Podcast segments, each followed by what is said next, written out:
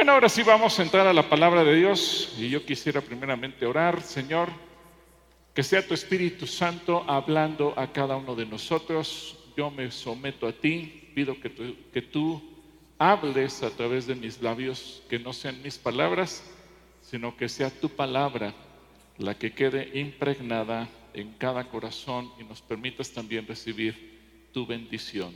Gracias, Señor, en el nombre poderoso de Jesús. Amén. Si yo le hablo acerca de un tesoro, ¿qué viene a su mente? ¿Qué viene a la mente cuando escucha la palabra tesoro? Oro, ¿qué más? Joyas. ¿Qué más viene a tu mente? Dinero, algo muy valioso. Ahora, estoy seguro que para Fabián, ¿quién es tu tesoro? Ah, Tania. ¿Y para Tania quién es tu tesoro? Más que un cofre de joyas, ¿verdad?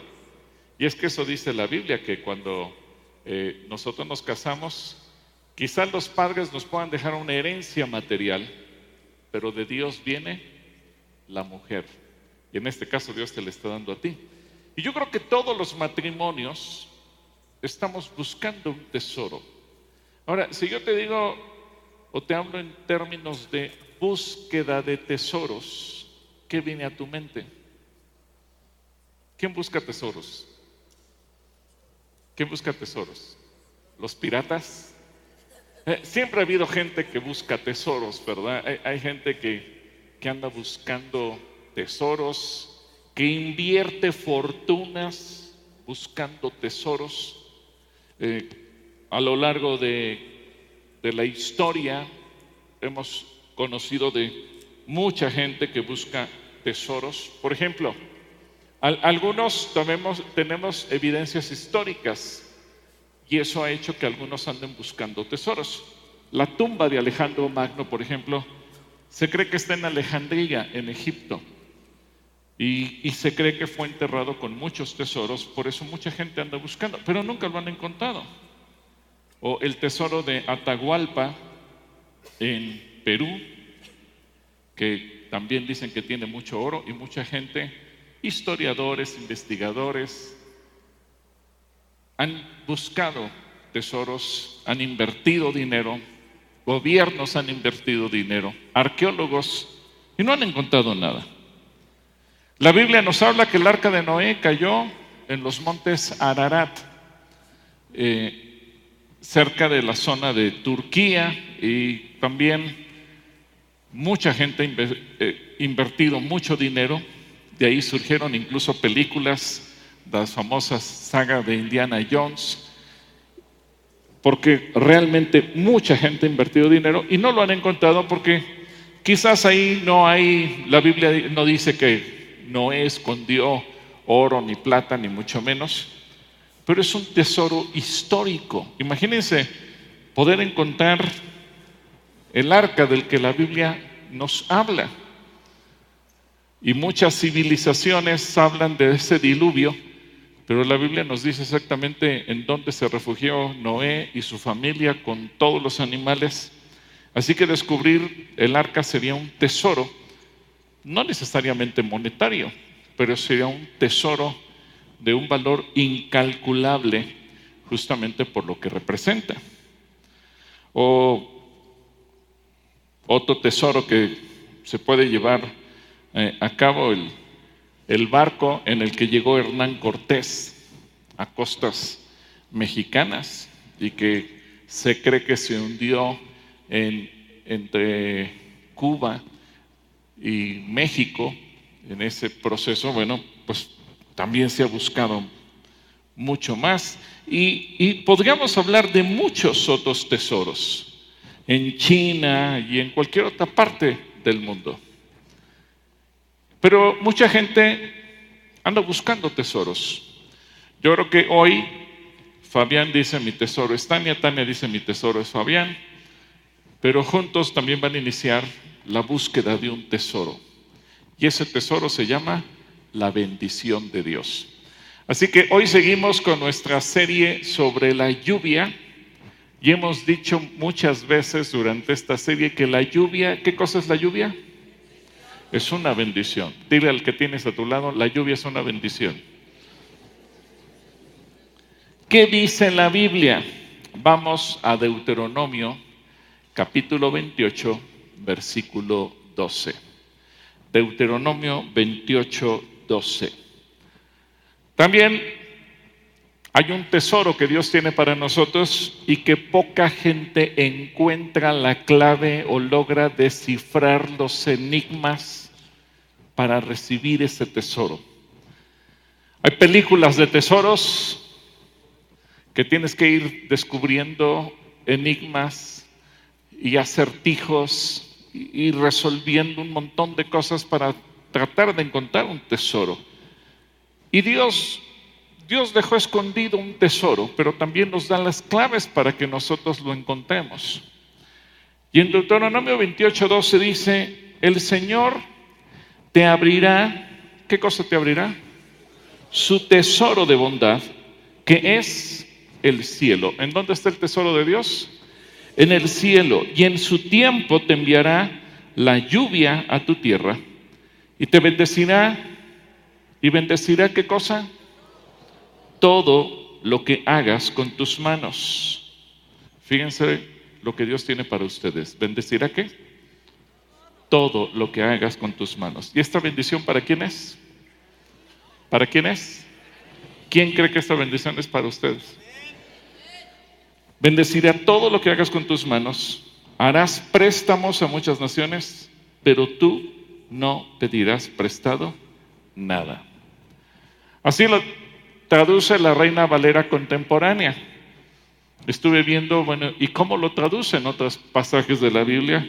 La nueva Biblia de las Américas, por ejemplo, dice, el Señor te abrirá su buen tesoro, su buen tesoro, los cielos para dar lluvia a tu tierra a su tiempo y para bendecir toda la obra de tu mano. Y prestarás a muchas naciones, pero no tomarás prestado. La nueva traducción viviente dice, el Señor enviará lluvias en el tiempo oportuno desde su inagotable tesoro. Y esto me gustó mucho, porque el tesoro de Dios es como inagotable. Quiere decir que por mucha bendición que haya tomado alguien, todavía queda tesoro para ti. Aunque Abraham, Isaac y Jacob hayan tomado mucho tesoro, todavía hay tesoro para nosotros. Aunque el pueblo de Israel haya recibido mucho tesoro, todavía hay tesoro para ti. Así que le puedes decir a la persona que tienes a tu lado, hay tesoro para ti. Dios no es de que ya se acabó el presupuesto, ya no alcanzaste. No, el tesoro de Dios, ¿cómo es? Inagotable. La nueva versión internacional lo traduce así, el Señor abrirá los cielos, su generoso tesoro. ¿Cómo es el tesoro de Dios? ¿Qué significa esto? Que Dios no te da cuentagotas. Dios es, ¿cómo? Generoso. Es decir, Dios no escatima, no limita. Y esto me, me hace pensar en lo que estuvo dispuesto a hacer por nosotros, porque si no escatimó a su propio Hijo para darlo por nosotros, ¿cómo no nos dará junto con Él todas las cosas? Hoy justamente en la lectura de la Biblia que nos correspondía, en el libro de los Hechos estábamos hablando, ¿qué precio estuvo dispuesto a pagar el Señor por ti y por mí? ¿Cuál fue el precio? Su sangre. ¿Qué valor te da a ti el Señor? El de su sangre. ¿Cuánto cuestas para Él? Su sangre. Y en la sangre que está la vida. Es decir, Jesús dio su vida por ti y por mí. Por eso podemos entender que el tesoro de Dios es generoso. Así que dile a la persona que tienes a tu lado, Dios quiere ser generoso contigo. Y si alguien dice, ay hermano, conmigo no, pues algo estás haciendo mal, pero Dios quiere ser generoso. Tani y Fabián, Dios quiere ser generoso con ustedes. ¿Lo creen? Y la Dios habla hoy, la traducción Dios habla hoy dice, te abrirá su rico tesoro. ¿Cómo es el tesoro de Dios? rico. Es decir, le sobra. Él tiene para ti todo lo que necesitas y aún más. Así que tenemos que entender que Dios nos ama tanto que ha estado dispuesto a darnos ese tesoro. Todo matrimonio está en búsqueda de un tesoro y ese tesoro es la felicidad, nuestra vida como pareja, nuestra vida como matrimonio, nuestra vida en común, nuestra vida con nuestros hijos, nuestra vida como familia. Y obviamente eso incluye la parte espiritual, anímica, la relación personal, sentimental, anímica, la parte física con la salud que Él nos da, pero también incluye la parte material, porque Dios quiere suplir todas nuestras necesidades. Pero yo me doy cuenta que mucha gente desde que se casa piensa en pobreza. Y, vamos a ver por qué. Porque a veces decimos, no, no, es que, eh, pues yo no quiero tener hijos porque tener hijos es muy caro. Espérame.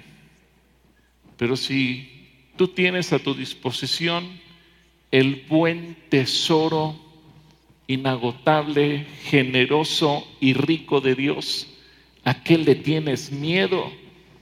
Ah, pues no sé, ¿qué tal si falla? Quiere decir que hay un problema de incredulidad. Por eso tenemos que mirar las promesas de Dios y en función de ellas vivir.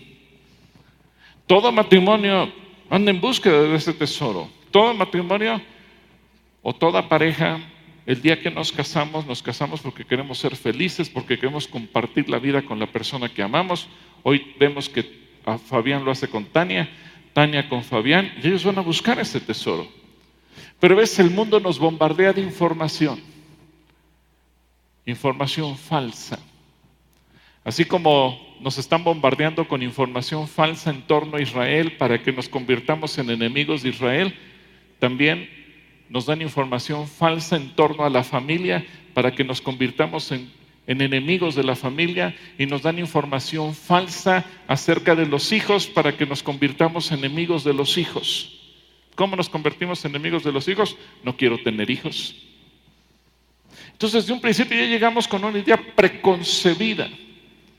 Dios dice, yo te voy a abrir el buen tesoro, el cielo, y te voy a bendecir en todo lo que hagas pero muchas veces nosotros decimos, no, porque qué tal si sucede no lo que dice Dios, sino lo que dice el mundo. Y el mundo te dice, ya no tengas hijos, es muy caro, está muy difícil la situación, el planeta se está muriendo. Sí, cierto. Y Dios dice, pero yo te quiero abrir mi buen tesoro. Ay, quién sabe. ¿A quién le creemos más? ¿Al mundo o a Dios? ¿Estamos seguros? Fabián y Tania. Créanle a Dios, no le crean al mundo. ¿Qué dice Dios en torno a este, a su buen tesoro? Estarás seguro en cualquier parte, en la ciudad o en el campo, en toda forma posible. No tengas miedo. Hay gente que huye de un lugar a otro porque tiene miedo y dice, voy a probar suerte a otro lado. No, no es de probar suerte en otro lado. Es que a lo mejor en otro lugar puedo vivir en paz. La paz no te la dé lugar. La paz te la da quién? El Señor. Porque Jesucristo dice, mi paz te dejo, mi paz te doy. Así que el mejor lugar no es otra ciudad, no es en la provincia, no es en el campo, no es vivir en la playa, no es vivir en Estados Unidos, en Canadá o en España o en alguna otra parte del mundo. El mejor lugar es en la presencia de Dios. Hay gente que va de lugar en lugar y a donde va algo le pasa. Dice, no, porque no era el lugar, me voy a ir a otro sitio. Creo que alguna vez les platiqué de una persona que yo conocí que en 1985 vivía en el edificio Nuevo León, allá en Tlatelolco, donde se cayó. Pero su, su departamento, digamos que el edificio Nuevo León eran tres bloques, así como de mi iPad, uno, dos y tres. Se cayeron dos y uno tercero quedó de pie. Y su departamento quedó de pie. y el muro de su recámara se cayó. Entonces él veía el, vacío, pero su departamento quedó de pie y entonces dijo, no, me voy a ir a vivir a otro lado, ya no quiero vivir en la Ciudad de México. Y se fue a vivir a Querétaro. Y en 1986, con motivo del Mundial de Fútbol en Querétaro, como fue sede, se hicieron una escultura con unos balones impresionantes, no sé cuántos medían, pero eran muy altos, como un emblema de que ahí fue el Mundial. Y en 1987 hubo una inundación. Me acuerdo que él me decía, vivo muy cerca de los balones de fútbol. Ah, qué padre, pues. Pero vino un aguacero en Querétaro como nunca antes había llovido y se inundó todo. Y llegó el agua hasta donde estaban esos balones de fútbol y su casa se perdió en el agua. Dijo, no, creo que ya no voy a vivir en Querétaro, me voy a ir a Chihuahua. Y se fue a Chihuahua. Y en Chihuahua, un día vino una granizada, de esas granizadas que caen toneladas de hielo, y cayeron toneladas de hielo sobre el techo de su casa y se le cayó el techo de su casa. Dijo, no, ya no voy a vivir en Chihuahua porque aquí caen granizadas muy fuertes y se fue a vivir a Dallas, Texas. Y un día entró un tornado y como las casas son de madera se quedó sin casa. Y ya después le perdí la pista. Dije, el problema no es donde vivas. El problema es que estás lejos de la presencia de Dios el lugar más seguro donde podemos estar, ¿cuál es? Por eso dice la Biblia que es mejor estar un día en tus ateos que mil fuera de ellos. Así que todo lo que hagas te saldrá bien. Eso es otra promesa que está incluida en este pasaje que acabamos de leer. Todo lo que hagas te saldrá bien. Dios te hará prosperar en todos tus quehaceres, en todas tus actividades, todos tus negocios, todo lo que emprendas porque Dios tomará a su cargo tus empresas y bendecirá todo lo que hagas. No importa lo que hagas, Dios lo va a bendecir. Y esa es una promesa, porque es, por eso Él dice, te abro mi buen tesoro. Yo creo que es una promesa increíble, hermosa. Tu familia aumentará en número y en bienestar. Es decir, Tendrás abundancia en todos los bienes de esta vida, para ti y en todo lo que tú hagas, absolutamente. Pero esto significa que Dios te va a bendecir de una manera tan grande que también incluye tus hijos. ¿Qué incluye? Hijos. Lo que me llama la atención es que Dios habla de que la familia aumentará. Es decir, el buen tesoro incluye no solamente el varón y la mujer solitos, sino que eso incluye también que van a tener hijos. Y, los hijos van a ser qué? Bendecidos. Te va a bendecir con hijos y los hijos a su vez serán bendecidos. Tendrás mucho honor entre la gente. Tendrás mucho honor entre la gente. ¿Qué significa esto? Primero, porque la gente va a admirar la bendición de Dios sobre tu vida.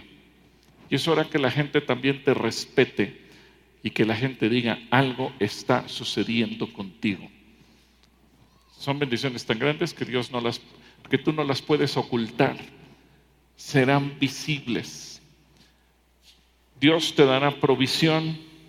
Por eso dice que harás préstamos a muchas naciones, pero tú no pedirás prestado nada y el poder de Dios estará sobre tu vida. Por eso Él dice que el Señor te pondrá por cabeza y no por cola.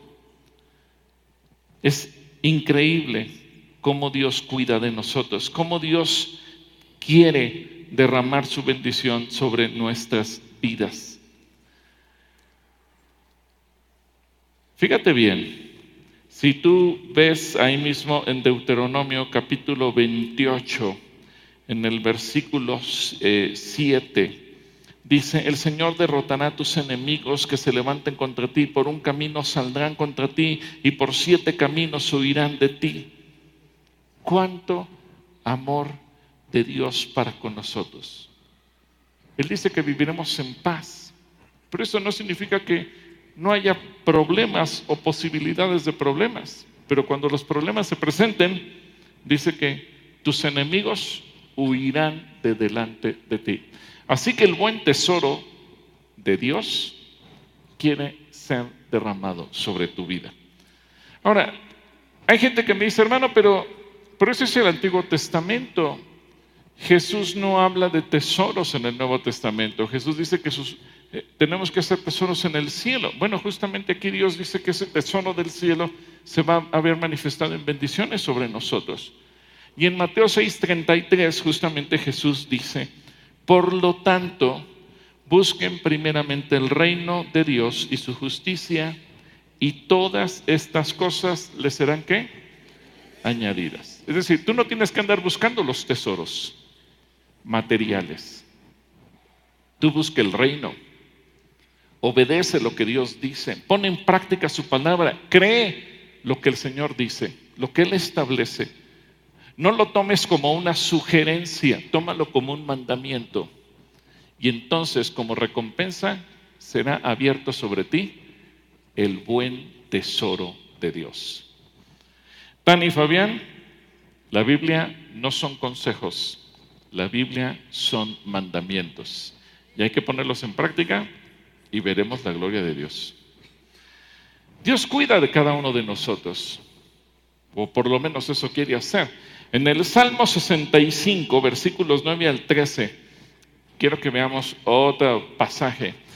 El libro de los Salmos, que es un libro donde nos enseña a orar, donde el rey David eh, expresa lo que siente y los demás autores del libro de los Salmos expresan lo que sienten en su corazón. Fíjate lo que dice, cuidas la tierra y la riegas, la enriqueces y la haces fértil. El río de Dios tiene agua en abundancia, proporciona una exuberante cosecha de grano, porque así ordenaste que fuera. Con lluvias empapas la tierra arada y disuelves los terrones y nivelas los surcos. Ablandas la tierra con aguaceros y bendices sus abundantes cultivos. Coronas el año con una copiosa cosecha hasta los senderos más pisoteados desbordan de abundancia. Las praderas del desierto se convierten en buenos pastizales y las ladenas de las colinas florecen de alegría.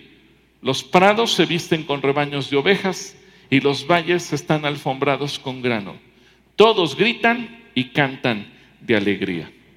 Qué hermoso pensar en un río como, como expresa el libro de los Salmos, un río que se llena de agua que envía Dios por la lluvia, un río que produce vida en cualquier lugar y ese río representa la presencia de Dios en nuestra vida. Pero eso nos enseña, lo primero que tú y yo tenemos que hacer es invocar, ¿qué cosa? La presencia de Dios en nuestra vida. Búscalo. Lo primero que tienes que hacer al levantarte, ¿qué es? buscar qué? La presencia de Dios. Me gusta mucho que Elías, por ejemplo, es un personaje en la Biblia que siempre que habla dice, vive el Señor Dios en cuya presencia estoy. ¿Qué invocaba él? La presencia de Dios. Que antes de que tú pongas un pie en el piso, le puedas decir, Señor, hoy quiero caminar en tu presencia que a donde quiera que yo vaya, vaya tu presencia. Que como matrimonio, Tania y Fabián, cuando empiecen su vida conyugal, Señor, que hoy podamos vivir en tu presencia. Que sea la presencia de Dios en todo momento. Acuérdense que Él promete fama cuando nosotros vamos caminando de la mano de Dios y Él entonces nos respalda. Y no porque te, hagas un personaje famoso como los artistas o los músicos, sino porque la gente admire lo que Dios está haciendo en tu vida. Es fácil observar cómo depende de la fertilidad la influencia del cielo a través de la lluvia. Y cuando tú permites que Dios meta la mano en, tu vida. Cuando tú le dices, Señor, mete tu mano en mi vida, en mi matrimonio, en mi familia, en mi corazón, en mi economía, en todo lo que soy. Porque muchas veces vivimos con complicaciones? Porque indudablemente que sacamos la mano de Dios de nuestra vida. A veces la sacamos de nuestro trabajo y tenemos problemas en el trabajo. La sacamos de nuestra economía, tenemos problemas con nuestra economía. La sacamos de, nuestra vida, tenemos problemas en nuestra vida. La sacamos de nuestro matrimonio, tenemos problemas con nuestro matrimonio. Tenemos, la sacamos de donde la saquemos, empezamos a tener problemas. Así que permítele a Dios meter su, su mano en tu vida. Confíale a Jesús tus tesoros y Él te dará su buen tesoro. Por eso Él dice, no te preocupes por lo que sucede en la tierra, haz tesoros en el cielo, dalo a los pobres, reparte, bendice a otros y Dios se encargará de ti. Pero a veces nuestro corazón está seco, a veces nuestro corazón está infértil. ¿Por qué? Porque hemos dejado a un lado la presencia de Dios y no hay lluvia y no hay ese buen tesoro. Así que Dios quiere que cada uno de nosotros podamos vivir en la abundancia que Él tiene para nosotros. Por eso Él promete la lluvia temprana y la lluvia tardía. Él promete que en todo momento, al principio del año y al final del año, habrá lluvias abundantes sobre tu vida para que tú puedas ser bendecido de principio a fin porque Él es el alfa y el omega, Él es el principio y el fin, Él es el, el pasado y el futuro. Él está en todo momento. En Joel 2, 23 y 24 dice, y ustedes también, hijos de Sión, alégrense y llénense de gozo en el Señor su Dios, porque Él les ha dado la primera lluvia a su tiempo y enviará sobre ustedes lluvias tempranas y lluvias qué? tardías como al principio. Las eras se llenarán de trigo y los lagares rebosarán de vino y de aceite. Es decir, aquí podemos ver tres elementos representados a través del trigo, el vino y el aceite. El aceite, la presencia del Espíritu Santo en nuestras vidas. El trigo que representa el pan, que es la palabra de Dios. Y el vino, el vivir bienaventurados en dicha y en paz. Y obviamente Jesús dice que junto con ello vendrán todas las demás cosas que el ser humano necesita para vivir. Así que Dios te invita a que tú disfrutes del principio y del final. Que no tengas miedo. Dios quiere que en tu vida abunde toda clase de bendiciones, espirituales, físicas y materiales. Todas porque tenemos un Dios que nos ama y que Dios y Dios es bueno y Dios tiene un tesoro generoso para cada uno de nosotros. Solamente nos pone una condición, así como como en las películas vemos que quien anda buscando un tesoro tiene que resolver acertijos y tiene que hacer cosas. Bueno, hay una condición, una condición. Dice el versículo 13, si escuchas los mandatos del Señor tu Dios que te entrego hoy y los obedeces cuidadosamente. ¿Qué tenemos que hacer con la Biblia? Escucharla y obedecerla. Romanos dice que la fe viene por el oír y el oír por qué? La palabra de Dios. Pero no te conformes solo con oírla. Es importante que obedecerla. Que cuando tú te encuentres un versículo, lo obedezcas. Yo sé que a veces estamos tan acostumbrados a debatir, a inconformarnos, que en lugar de obedecer, polemizamos. ¿Y lo debo hacer o no lo debo hacer? ¿Y sigue siendo válido o no sigue siendo válido? Y a veces estamos discutiendo.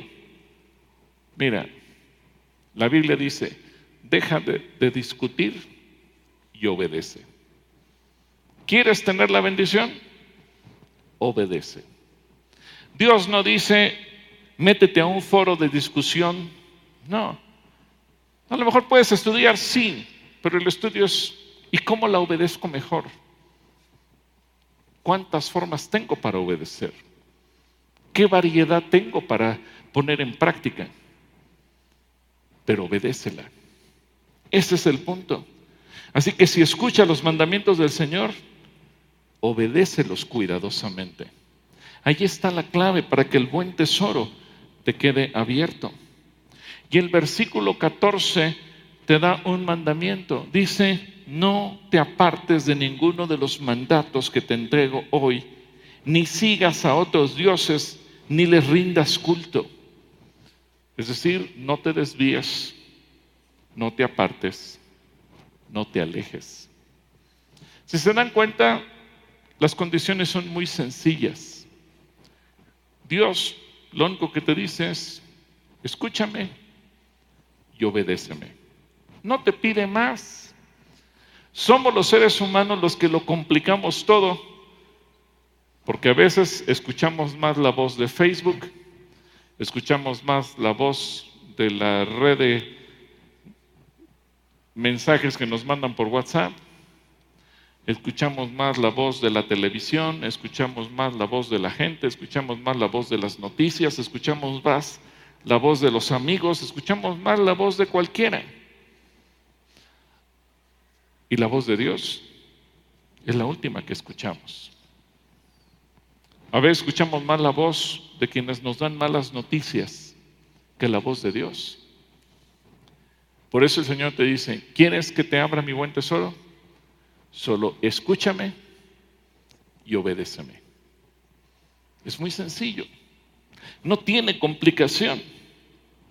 La obediencia del Señor garantiza ver bendecidos en gran manera nuestra vida con la lluvia temprana, lloré y tardía malgosh. ¿Se acuerdan que la primera enseñanza que dimos de esta serie fue eso? Lloré y malgosh. La lluvia temprana, la lluvia tardía. En Deuteronomio capítulo 10, versículos, perdón, capítulo 11, Deuteronomio capítulo 11, versículo 10 al 14. Fíjense lo que dice Dios aquí. La tierra en la que ahora entras y vas a poseer. Permítame dirigirle esto a Tania, a Tania y a Fabián. La tierra a la que ustedes van a entrar se llama matrimonio. Muchos ya entramos a esa tierra. El pueblo de Israel iba a entrar a la tierra de Canaán. Pero para muchos, a lo mejor para algún joven, la tierra que va a entrar es su profesión, un trabajo, un negocio, cualquier cosa. Algo que Dios nos está entregando. A lo mejor un nuevo puesto, una nueva posición. A lo, mejor alguien que está en la vida política, una nueva posición en ese sentido de gobierno. Yo no sé. Pero dice, la tierra en la que ahora entras y que vas a poseer, no es como la tierra de Egipto. Es decir, no lo veas como los matrimonios del mundo, no lo veas como los negocios del mundo, no lo veas como los trabajos del mundo. No es como la tierra de Egipto, de donde han salido. Allá sembrabas tu semilla y la regabas con tu pie como huerto de hortaliza. ¿Qué nos está diciendo el Señor? No actúes como actúa la gente del mundo. La tierra que vas a ocupar al otro lado del río es una tierra de montes y de valles que se nutre de la lluvia, ¿de dónde? Del cielo. Esto es muy importante porque no solamente está hablando del cielo físico, sino de la presencia de Dios, el cielo, Dios mismo. Se nutre de la lluvia del cielo. Es una tierra que el Señor mismo, tu Dios, cuida. Desde que el año comienza y hasta que termina. Los ojos del Señor tu Dios están siempre sobre ella. Tani y Fabián. Dios les promete cuidar su matrimonio, su familia, desde el principio hasta el fin del año y estar siempre con ustedes. Pero esa promesa es para todos los matrimonios aquí presentes. A ver cuántos matrimonios hay aquí representados. A lo mejor viniste tú, pero no vino tu cónyuge, de todos modos. Pero esa promesa es para todos en la cualquier actividad que estés llevando a cabo. Y luego dice, si ustedes obedecen con todo cuidado los mandamientos que hoy les mando cumplir, y si aman al Señor su Dios y le sirven con todo su corazón y con toda su alma, yo enviaré a su tierra, ¿qué enviará Dios? Yo enviaré a su tierra la lluvia a su tiempo, tanto la lluvia temprana como la tardía. Y ustedes cosecharán su grano, su vino y su aceite. Qué promesas tan hermosas. Así que Dios dice, ustedes cumplan su parte y yo me comprometo a cumplir la mía. Hoy fuimos testigos que Tania y Fabián hicieron un pacto con Dios. Y Dios dice, muy bien, cumplan su pacto y yo cumplo el mío. Cumplan su parte y yo cumplo el mío. Pero ¿cuántos de los que estamos aquí ya hicimos hace un año o hace 10 o 20 o 30 o 40 o 50 años un pacto con Dios? Y Dios dice, tú cumple tu parte y yo cumplo la mía. Porque Dios quiere regalarnos su buen tesoro. ¿Cuántos quieren el buen tesoro de Dios? Yo creo que todos. Ahora, de manera muy detallada, Levítico 26, los primeros 12 versículos de Levítico 26. Vamos a leerlo. Y dice, no se harán ídolos ni esculturas, ni levantarán estatuas, ni colocarán en su país piedras pintadas para adorarlas, porque yo soy el Señor su Dios. Es decir, olvídate de todo sincretismo, ocultismo, religiosidad, tradiciones. Acabamos de pasar este mismo mes la tradición de los muertos y yo sé que hay cristianos que dicen, pues, un pie en una y un pie en la otra, un pie en la tradición y un pie en Cristo. Así no funciona, dice el Señor, olvídate de eso respetarán mis días de reposo, mostrarán reverencia por mi santuario, yo soy el Señor. Si ustedes siguen mis decretos y cumplen y practican mis mandamientos, yo haré, otra vez dice Dios, yo haré que llueva cuando? A su tiempo y que la tierra produzca y que los árboles del campo den su fruto Aún estarán cosechando su trigo cuando ya será tiempo de la vendimia. Y aún estarán vendimiando cuando ya será tiempo de sembrar. Ustedes comerán su pan hasta que saciarse y habitarán la tierra como con tranquilidad. Yo haré que haya paz en la tierra. Y miren que la paz es un tesoro. Haré que haya paz en la tierra. Y ustedes dormirán sin sobresaltos, porque yo eliminaré de su tierra los animales salvajes y la espada no llegará a su país. Ustedes perseguirán a sus enemigos y ellos caerán ante ustedes a filo de espada. Bastarán cinco de ustedes para poner en fuga a cien y un centenar de ustedes pondré en fuga a diez mil y sus enemigos caerán ante ustedes a filo de espada. Yo sé que muchos me dicen, pero yo no tengo enemigos, hermano. Bueno, pero acuérdate que hay enemigos espirituales que buscan destruirte. Y el Señor dice que cuando tú estás obedeciéndole y tú estás cumpliendo lo que Él te pide, Él se encarga de todos tus enemigos. Y el versículo 9 dice, yo les mostraré mi favor y los haré, los haré qué?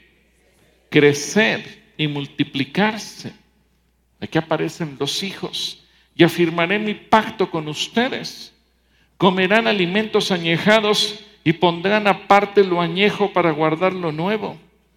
Yo estableceré mi residencia en medio de ustedes. Es decir, Dios dice, tu casa será mi casa y no los rechazaré. Andaré entre ustedes y yo seré su Dios y ustedes serán, ¿qué cosa? Mi pueblo. ¿Cuántos tienen estas promesas? Yo creo que son promesas fuera de serie. Todos las queremos. Porque nos ofrecen dentro del tesoro paz, tranquilidad. Nos, nos ofrece dentro de los tesoros la familia, los hijos. Nos ofrece dentro de los tesoros la provisión, que te dará todo lo que necesites. Dentro de los tesoros nos ofrece todo, todo lo que el ser humano puede desear. Y Él te dice, te abriré mi buen tesoro. Así que yo quisiera concluir esta tarde orando por todos los matrimonios. Póngase de pie todos los matrimonios. Todos los matrimonios. Todos los matrimonios. Toma de, tu, de, la mano a tu esposa, varón, o abrázala. Nada más no te aproveches aquí. Abrázala, toma de la mano, bendícela. Y Padre, yo quiero orar en esta hora por todos los matrimonios, porque cada matrimonio es una tierra prometida. Cada matrimonio es una tierra fértil donde tú quieres derramar la lluvia temprana y la tardía. Lloré y Malgosh. Tú quieres bendecir de una manera extraordinaria. Tú quieres hacer de cada matrimonio una casa donde tú habites. Tú quieres hacer de cada matrimonio un lugar donde se respire paz y tranquilidad. Tú quieres hacer de cada matrimonio un lugar de dicha. Tú quieres hacer de cada matrimonio un lugar donde se respire tu presencia. Así que yo quiero orar por cada pareja, especialmente aquellos que tienen algún tipo de conflicto, que están separados, que están a punto de divorciarse, aquellos que han roto la comunicación, aquellos que no pueden tener una relación sana. Señor, bendice a cada uno de ellos. Y si en alguno estuviera algún tipo de conflicto, Señor, que se atrevan a buscar ayuda para que pueda venir tu paz y tu bendición, para que el buen tesoro que es tuyo sea abierto y sea derramado sobre cada pareja. Oramos, Señor, en contra de los enemigos del matrimonio, los pleitos, los celos, la infidelidad, la deslealtad, el resentimiento, la falta de comunicación, los gritos, la violencia. Esos enemigos que muchas veces quieren llegar a destruir. Porque tú prometes, Señor, que por un camino se acercarán, pero por siete caminos huirán. Y oramos para que eso suceda y cada matrimonio sea bendecido con tu buen tesoro. Oramos en contra del divorcio, oramos en contra de la separación.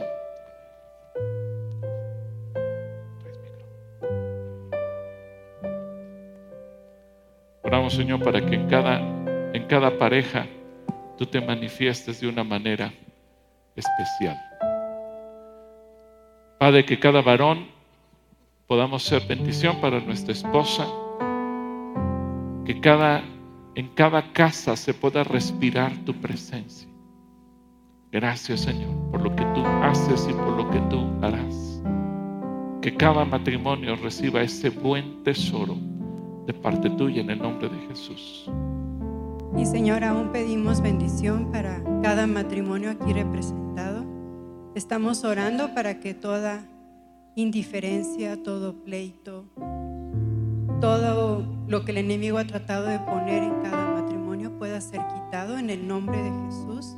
Estamos orando por unidad, estamos orando por felicidad, estamos orando para que todo lo que se ha hecho mal o se ha dañado el corazón, tanto del hombre como de la mujer, pueda ser sanado y que tú como ese creador, como el que tuvo la idea de hacer el matrimonio, puedas estar sobre cada uno de los matrimonios y puedan ser bendecidos.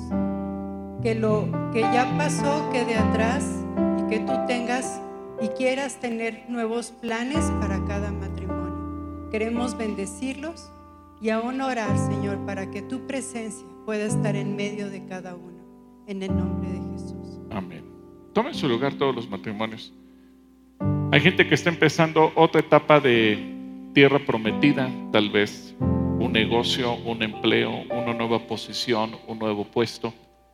Si hubiera alguien así, póngase de pie. A lo mejor estás empezando tu carrera, yo no sé. Si tú eres una persona que está empezando una etapa en algo, ponte de pie, porque quiero orar por ti, porque esa tierra prometida Hay, hay allá arriba, también aquí abajo.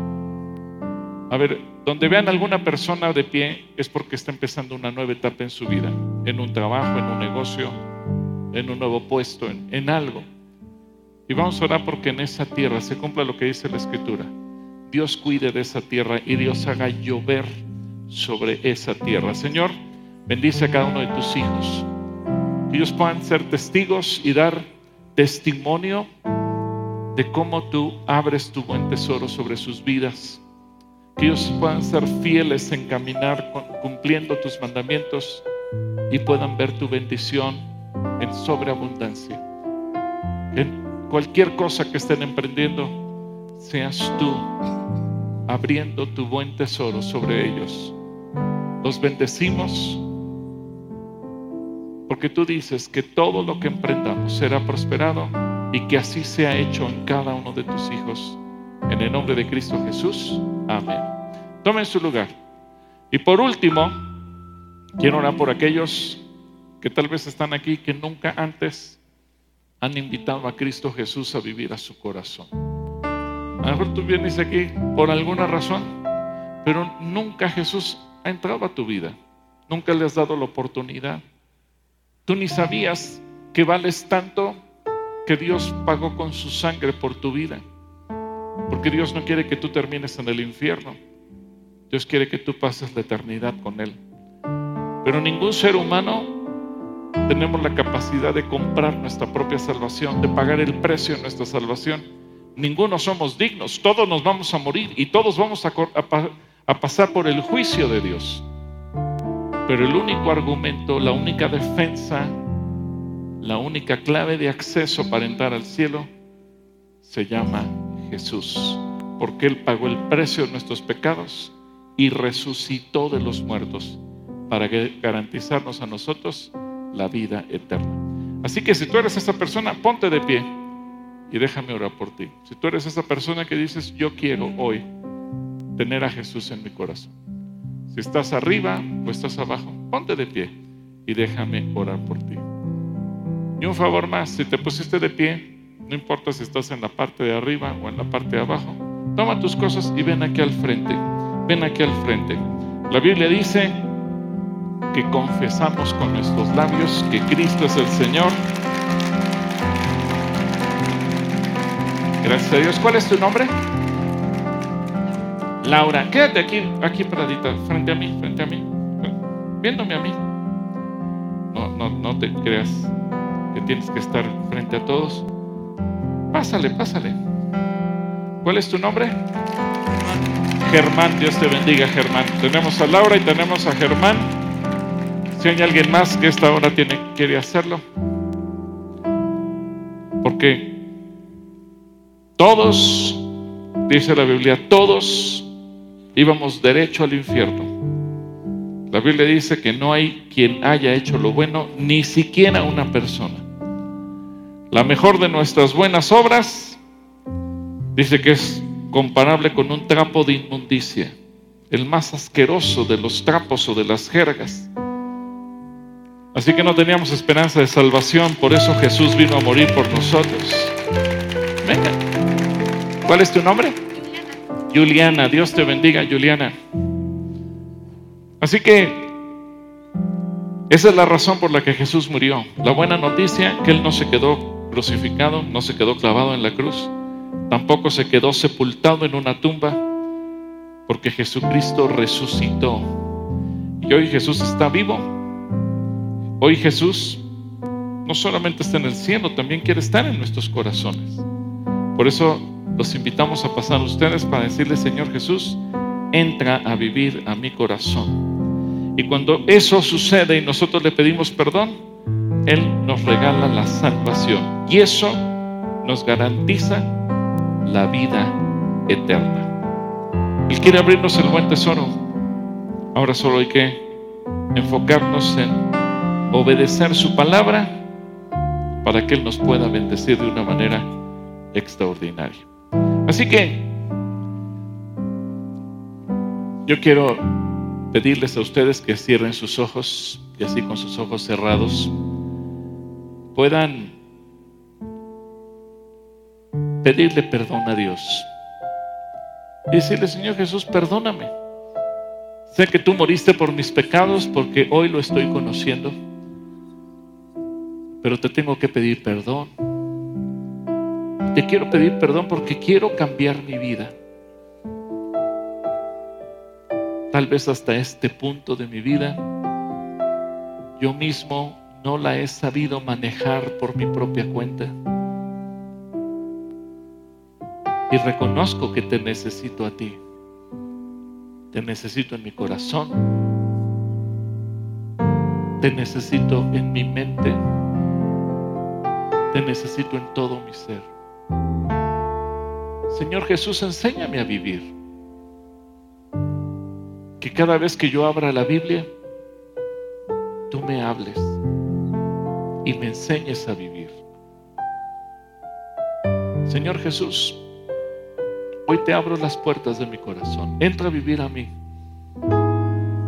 Creo en tu muerte y creo en tu resurrección. Creo que me amas y creo que has estado dispuesto a, a dar tu vida, a derramar tu sangre por amor a mí para darme la oportunidad de la vida eterna. Señor Jesús, quiero que tú seas a partir de hoy mi único y suficiente Señor y Salvador.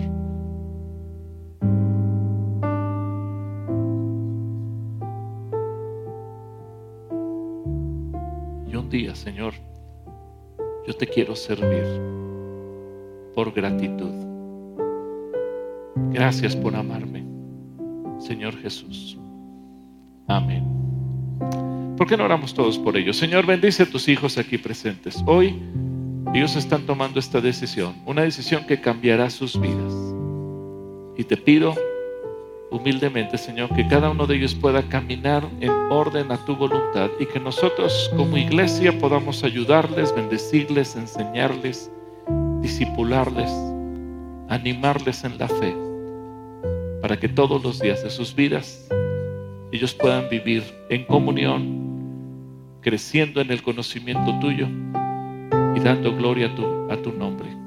En el nombre de Cristo Jesús. Amén. ¿Quieren voltear? Una persona quiere darles la bienvenida a nombre de la iglesia.